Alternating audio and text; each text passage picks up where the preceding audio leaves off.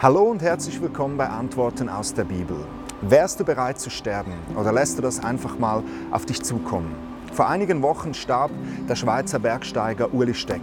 Steck galt als einer der weltbesten Profikletterern und jagte schon seit seiner Jugend von einem Rekord zum nächsten. Obwohl ich Steck nicht persönlich kannte, bewegte mich sein plötzlicher Tod. Dieser Mann, der stand mitten im Leben, war eigentlich vorsichtig und berechnend und ausgerechnet in einem für ihn einfachen Gelände während einer Trainingsrunde wurde er völlig unerwartet aus dem Leben gerissen. Als ich von dieser Tragödie hörte, wurde mir neu bewusst, wie vergänglich unser Leben ist und wie auch vieles vergänglich ist, das wir tun. Du strampelst dich Tag ein, Tag aus ab, beschäftigst dich damit, dich selbst zu verwirklichen oder jagst dem Geld und der Karriere nach. Und du vergisst dabei, dass du auf dieser Welt nur ein Durchreisender bist. Denn unser Leben ist nach dem Tod nicht vorbei. Im Gegenteil, auf uns wartet eine Ewigkeit.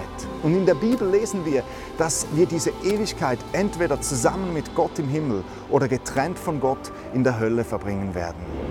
Was nützt es dir also, die ganze Welt zu gewinnen und dabei deine Seele zu verlieren? Weil irgendwann kommt dieser Moment, wo dein Leben hier auf dieser Erde aufhört, wo du stirbst und wo du vor Gott treten und für dein Leben Rechenschaft abgeben musst, wo du für dein Leben gerichtet wirst. Und wenn du dann vor Gott stehst, dann zählen all diese Rekorde, die du hier auf dieser Erde erzielt hast, nicht mehr viel. All das Geld, deine Beliebtheit, deine berufliche Stellung. Im Gegenteil, du wirst mit leeren Händen vor Gott treten. Und an deinem Rücken wirst du einen Rucksack tragen, gefüllt mit all den Sachen, mit denen du dich gegen Gott und gegen deine Mitmenschen verschuldigt hast. Und Gott sagt das in der Bibel an vielen Orten. Unsere Sünden trennen uns von ihm und verschließen uns die Himmelstüre.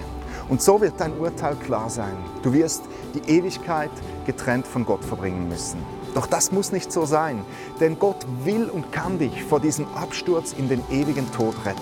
So lesen wir in der Bibel im Johannesevangelium diesen weltbekannten Vers. Denn Gott hat die Welt so sehr geliebt, dass er seinen einzigen Sohn hingab, damit jeder, der an ihn glaubt, nicht verloren geht, sondern das ewige Leben hat. Gott liebt dich ohne Ende. Und er möchte, wenn du mal stirbst, die Ewigkeit mit dir zusammen im Himmel verbringen. Und aus diesem Grund hat er seinen Sohn Jesus Christus auf diese Erde geschickt. Und dieser Jesus ist für dich am Kreuz von Golgatha gestorben. Er hat diese Todesstrafe, die du verdient hättest, auf sich genommen. Und wenn du das glauben kannst, gerade jetzt in deinem Herzen spürst, dass das wahr ist, dann kommt dieser Jesus, nimmt dir deinen Rucksack mit all dieser Schuld von deinen Schultern und wirft ihn ins äußerste Meer.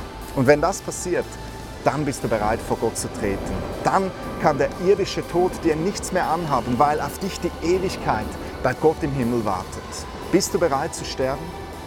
Bringe doch noch heute dein Leben mit Gott in Ordnung.